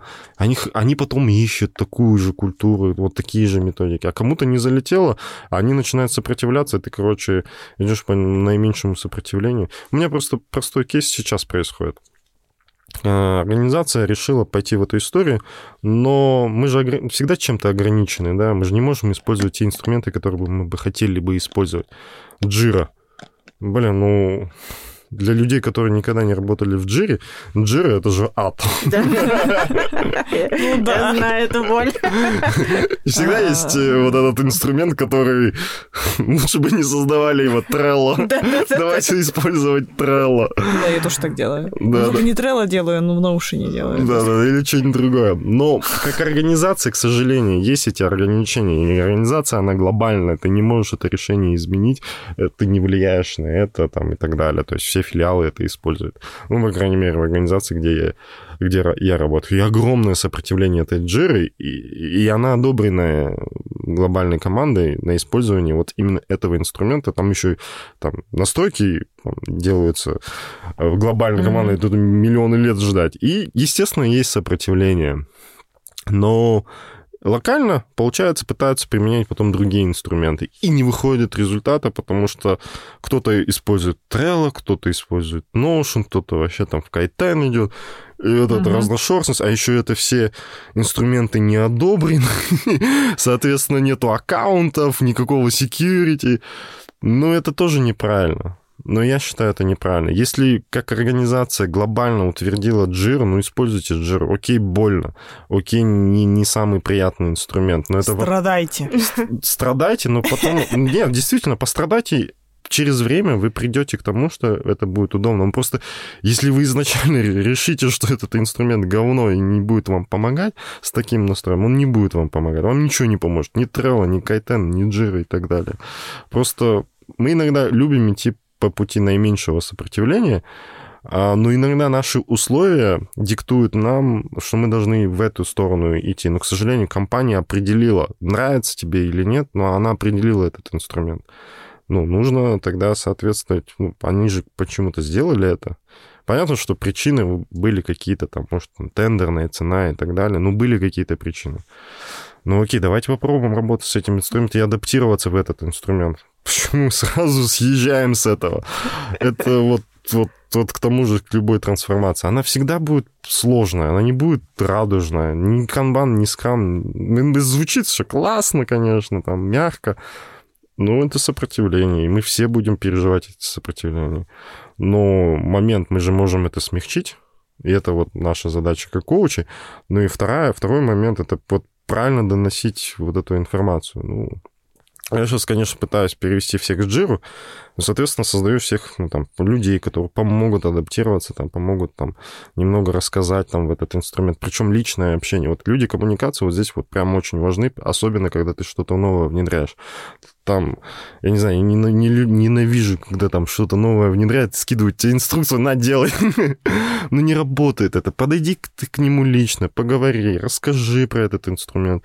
Ну, покажи, покажи своим примером, как ты работаешь в этом инструменте и так далее. Очень часто, знаешь, люди, которые приходят что-то делать, сами ни хрена это не используют. Ну вот вообще, от слова вообще. Они как бы тебе говорят, делай так, и там, не знаю, ну, нет уже такого человека, который пробег, ну, который говорит вам, ну, типа, про... я тебе научу бегать марафон. У тебя сразу в голове, а ты сам бегаешь этот марафон?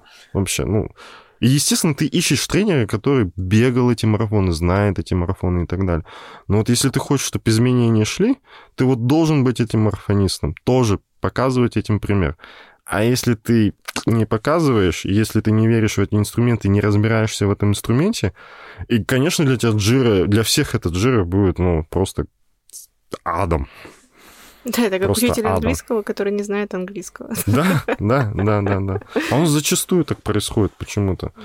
Как бы, окей, ну вот мы сейчас создаем комьюнити, который, который помогает хотя бы адаптировать людей под жиру. И мы сами используем, ну, то есть моя команда, которая, ну, задача которой, как сервис, помочь командам адаптироваться в канбане, мы сами используем канбан, канбан, канбан, и мы сами же работаем в этой джире. Ну, то есть мы всем показываем, ребята, да, неудобно, но можно найти моменты, где это вот можно адаптировать это, и, мы, и нам так удобно. И зато мы видим всю картину в целом, вся организация видит эту картину в целом, потому что есть security, вот эти все политики соблюдаются. Компании это ценно. Она видит в этом ценность. Ну, они создали эти политики.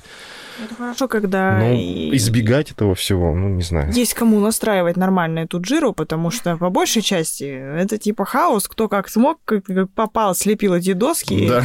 и нет workflow, ничего нет, и я такая, ема, нет, спасибо, я в хаос не полезу, потому что там не столько вообще картины-то не видно, и я вообще про это молчу. Там ничего не понятно. Я вам расскажу историю. Я вчера встречалась со своими бывшими коллегами, и они встречались с solution архитектором, который настроил флоу в джире, и они не могут его поменять, потому что он сказал, я это разработал. Мы все будем работать на этом. Они такие, ну как, ну у всех же разные там команды, подходы. Этот флоу забетонирован. Мы будем всегда все работать всю жизнь по нему. Agile, блин. И это очень тоже страшно. Да, да.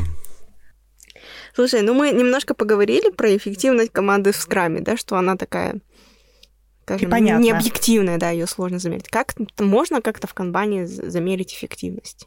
Как она замеряется? Ну, давай, у нас что есть? У нас есть метрики SLA, то есть как мы задачи закрываем. У нас есть метрики для тайма, ну, все какие-то временные, околовременные метрики. Соответственно, мы видим результат по там, закрытию задач и так далее. Но в целом это все равно такой немного объективный показатель, потому что от команды к команде размер задачи может быть разный. Всегда, наверное, результат замеряется результатом ну, того продукта, который они создают. Если продукт хороший, ну, значит, ну, более-менее. Ну, только так, наверное. Только по продукту и по клиенту, и по фидбэку от клиента. Но я прошу всегда обращать внимание, какой фидбэк дает клиент. Если вот ты четко понимаешь, кто твой клиент, конечно, не всегда это происходит. Вот. Ну, это не означает, что не надо смотреть на time, не надо смотреть на эти показатели. Второй момент. Мне очень важен показатель задач, которые они провели как нематериальный класс обслуживания, у нас в Kanban это называется. То есть это те задачи, которые мы определили как улучшение нашего сервиса. И если эти задачи существуют, и эти задачи исполняются, это тоже хороший результат.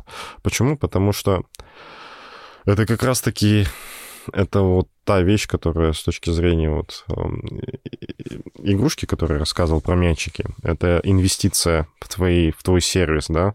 Если этих инвестиций нету, ну, твой сервис не будет развиваться, а улучшать нужно. И неважно, это, ну, это бесконечный процесс. Поэтому если есть нематериальные задачи у команды, вот вообще для меня всегда триггером является, насколько зрелая команда. Если у команды есть нематериальные задачи и задачи по улучшению чего-то, то команда уже более-менее такая неплохая и зрелая, они уже понимают суть этой методики. Потому, а если у команды нет этого, то значит она еще недостаточно зрелая. Почему? Потому что основная штука канбана это все-таки улучшение вашего сервиса, твоего сервиса, улучшение в целом процессов и так далее, и чтобы эти задачи появлялись. А, И ты улучшаешь для того, чтобы твой продукт был лучше. Если этого нету, то ты просто управляешь задачами. Ну, реально, ты просто управляешь своими задачами, и все. Как бы в целом ничего такого не происходит. Ты просто исполняешь свои цели. Ты колл-центр, который ничего не меняет. Да, никакие скрипты ничего не меняют. Просто, знаешь, по заданному колл-центру движешься. Операторы там, не знаю, берут там лист и отвечают по, по, по, по, по этому скрипту, и все. Ну, ничего не меняется, не адаптируешься, ничего не делаешь.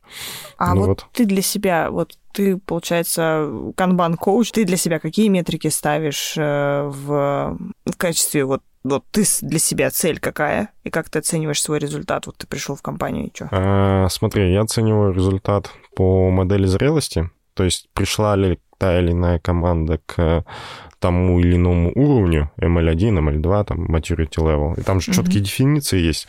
И ты проводишь мини-health-чек, там, я не знаю, беседу, аудит на, ну, на наличие этих практик, на наличие этих метрик и так далее, и что команда делает. Вот по, по этому левелу я оцениваю себя и свою работу. Если как бы команды пришли от нулевого к уровню к первому уровню, значит, я что-то все-таки делал.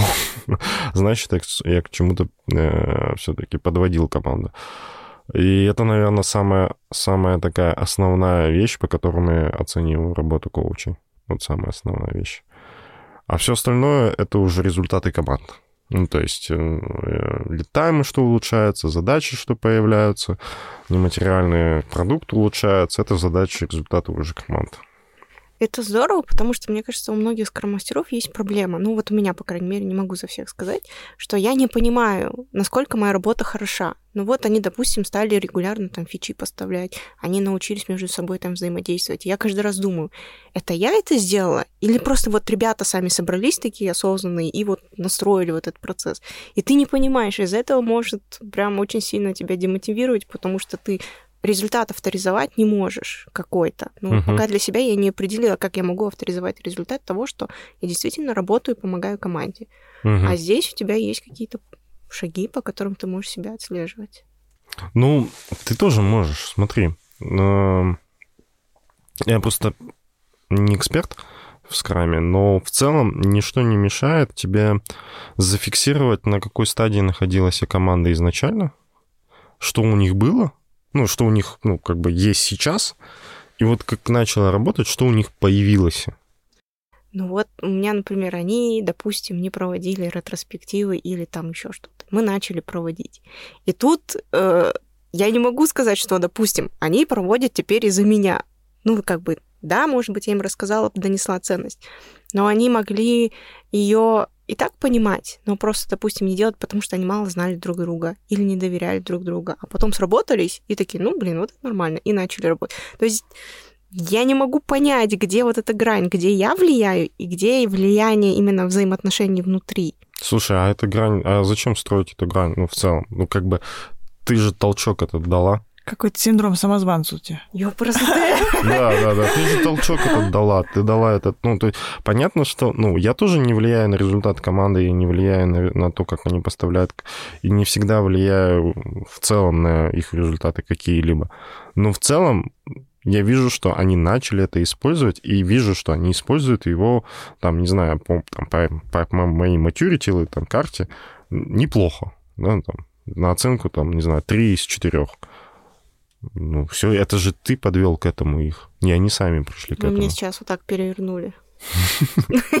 Я почему-то считала, что недостаточно просто людей подтолкнуть к чему-то, что нужно вот прям толкнуть. Не, ну это же, мне кажется, про любого э, коуча, лидера идет речь. Ты же не можешь постоянно ходить училкой и... Твоя задача, чтобы... Да, сори, что перебил, чтобы они потом без тебя это начинали делать. Ну, делают да, вот иногда. Тоже, я тоже к этому стремлюсь. Типа, моя команда без меня может работать? Прекрасно, значит, я хороший менеджер. Супер. Да. Пока. Да. Прям сейчас была коуч-сессия для меня. Хорошо, у нас немножко времени, но вот все таки вот мы внедрили канбан. Использовать начали. Начали использовать, простите, Что дальше? Что дальше? Ну, давай так. Ты начала вести здоровый образ жизни. Что дальше? Ну, Похудели. Да, ну, похудела, до, достигла всех тех Накачал. целей, которые накачалась. Что ты будешь делать дальше? Наслаждаться результатом. А еще? А ну и постоянно улучшаться, потому что, мне кажется, там не будет предела. То есть Конечно, там что-то делать, там надо мышечную массу нарастить, потом, как здесь нарастил, ноги надо подкачать, там руки и так далее. Здесь такой же Стоп, все то же самое. Вот я начал бегать, э, как бы, Вообще решил начать бегать, да. Начал бегать и решил, поставил себе цель пробежать 10 км. Пробежал 10 км. И я как наркотик захотел, блин, хочу 20, хочу 30, хочу 40. И то же самое. Ты как бы постоянно наращиваешь свои аппетиты и так далее. В канбане все то же самое. Ты начинаешь использовать, ты достигаешь этих результатов, ты ставишь больше себе целей, больше какие-то эти. И эта методика помогает тебе постоянно улучшать. Ну, то есть у тебя уже четкий флоу есть, когда что проводить, э, когда это использовать. Ты уже, как знаешь, как этот научный марафонец, научный бегун, научный человек человек, который здоровый образ жизни ведет, ну, ты уже четче понимаешь, когда в какой момент тебе что включать. У тебя уже есть эта система. Ты поддерживаешь, во-первых, эту систему, а во-вторых, ты эту систему начинаешь это, потихоньку-потихоньку улучшать. Единственный момент, что, наверное, не так уже сильно ты будешь мотивирован какими-то большими результатами, потому что чем выше ты поднимаешься, вообще в любом деле, чем выше ты понимаешься, тем меньше результат изменений. Да. То есть там на том же производстве ты можешь улучшать эту машину, но у тебя есть ну, там, capacity определено, там, 100%, выше 100 ты не можешь производить. То есть ты не можешь произвести а, больше продукции за определенное количество времени, потому что все, машинабилити, она такая. В целом тоже у нас во многих вещах так. Ну, и процент изменений будет чуть меньше. Ну, окей, ну, поддерживать это уже неплохо. Уже, уже круто, я считаю, потому что иногда случается так, что команда использует какую-то методику, 8 полгода все зашибись, все классно, а потом меняется там организация немного, чуть-чуть, и они перестают использовать. Откатывают. И откат идет, да. И ты заново все это делаешь. Потому что порой внедрение и на начальном этапе это, наверное, самое простое. Сложно всегда это поддерживать. Поэтому мы внедрили там, как ты говоришь, канбан или начали использовать, а теперь следующий челлендж — удержаться на этом месте. Mm-hmm. Как у спортсменов, да, ты выиграл чемпионат, э, Олимпиаду один раз, а ты, ты, ты, ты же все, чемпион. А теперь надо поддержать этот статус. А поддерживать статус сложнее. У тебя конкурентов становится больше на рынке. То же самое у тебя в организации. Конкурентов становится больше на рынке. И это поддержать этот статус очень сложно. Как-то так. Поэтому... Скажи совет тем, кто вот только хочет начать изучение канбана или вот начать применять метод у себя, какой ты дашь совет? Совета? Ужас. Какая ответственность. Блин. Совет. А слушайте, ну начните с того, что у вас есть сейчас. Ну, что вы хотите? Определите себе цель вообще. Что вы хотите вообще от этой методики? А, книжку почитать. Какую? Дэвида Андерсона «Альтернативный путь Agile Kanban» называется. Это прям основа, основная книга вообще. Вот ее прочитайте. Даже если... Ладно, окей, не хотите читать книгу, послушайте какого-нибудь, не знаю, какого-нибудь эксперта в Ютубе, там, того же Пименова Алексея, который очень много рассказывает о канбане в России, Игоря Филиппьева, Алексея Жиглова. Вообще зайдите на сайт Канбан университета, там найти видосы есть, там бесплатный, это бесплатное руководство есть, Канбан гайд. Его прочтите, там буквально 10 страниц всего, еще такой в картиночках таких веселых краткое руководство канбан метода есть тоже там, страниц 50 тоже легко читается. Но начните с чего-нибудь, просто с какого-то изучения. Хотя бы, чтобы вы понимали, что это такое, зачем это нужно. На тренинг сходите, я не знаю, записывайтесь ко мне на тренинг. Да, записывайтесь, я тоже рекомендую. Даже да. я подумываю об этом. Да. Прямо влюбил меня в канбан сегодня. Я вот тоже, знаешь, так и подумаю, думаю, что-то...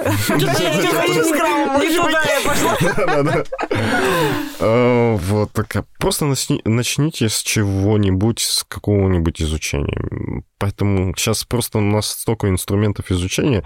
Не хочешь книгу читать, послушай книгу. Не хочешь слушать книгу, посмотри что-нибудь. Посмотри книгу.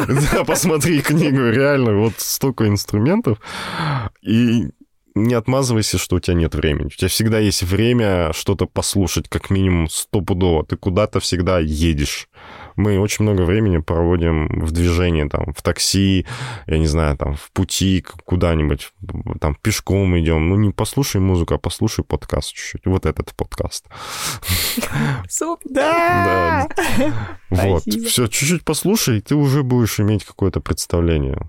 Просто если ты не хочешь себя инвестировать, инвестировать какие-то в новые знания, слушать людей, там, изучать, ну, тогда, ну, сорян, тебе не нужен канбан тебе, тебе, тебе не знаю, тебе что-нибудь другое надо. Это не твой лучший друг будет. Да-да-да, это не твой лучший друг. Супер. Спасибо большое, Блай. Да, Было спасибо. очень интересно. Вам спасибо, что Классно, пригласили. что ты пришел и рассказал нам. Да, я прям просветлилась. Да. Я все, я начала читать, кстати, Андерсона. э, Сказки? э, Сказки Андерсона. Да, или как там ваш товарищ? Да, Дэвид Дэвид. Андерсон. Да, вот вашего господина Андерсона. И я, короче, испугалась. Я там тоже прочитала сколько-то 10% книги. Я такая... «М-м-м». У тебя, видимо, вот ск- скрамовские эти фантомные боли, что сейчас там надо быть сразу. Да, наверное. Я, короче, такая почитала, почитала, но что-то я не это... Но я думаю, я возобновлю чтение. Это спасибо тебе за это. Вот. Ну и всем пока. Всё, Пока-пока. Спасибо. Пока-пока.